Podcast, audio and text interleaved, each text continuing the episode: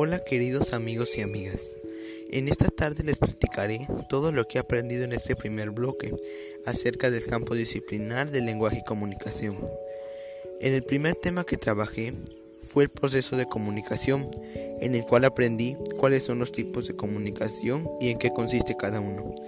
La comunicación es el proceso mediante el cual dos o más participantes intercambian una información y para que este proceso se pueda realizar se tiene que contar con un emisor, un receptor, un código, un canal, un mensaje y una retroalimentación.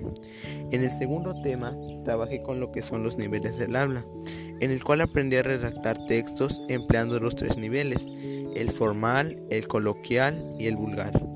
Partiendo de esto, me fui a lo que es el lenguaje y sus normas, en el cual logré identificar los tipos de variedades, ya que se clasifican en variedades diatópicas, diastrácticas, diafásicas e individuales, cada una con diferente función. También pude identificar en qué consisten las normas del habla. En el cuarto tema, que iba de la mano con el lenguaje y sus normas, logré aprender a emplear de forma correcta lo que es la acentuación, la puntuación, los signos y las comillas, ya que es muy importante saber usarlos de manera correcta, porque si no están bien empleados podría traer varias consecuencias. Una de ellas es que al elaborar una oración y su puntuación o acentuación esté mal, se le dará otro sentido, el cual puede ocasionar problemas. De ahí trabajé el tema 5, en el cual aprendí cuáles son las reglas de acentuación y cómo clasificar las palabras, ya sean agudas, graves, esdrújulas y sobresdrújulas, pero sobre todo aprendí a emplearlas en las actividades que realicé.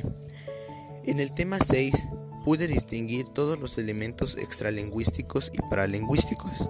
En fin, todo este trabajo realizado me ha sido de gran utilidad y me seguirá siendo, ya que así podré utilizar todos los elementos mencionados correctamente y sobre todo me ayudaría mucho a aprender mejor el español.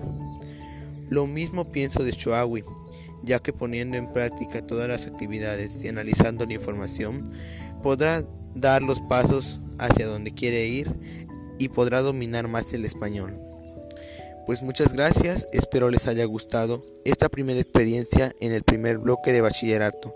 Hasta la próxima, linda tarde.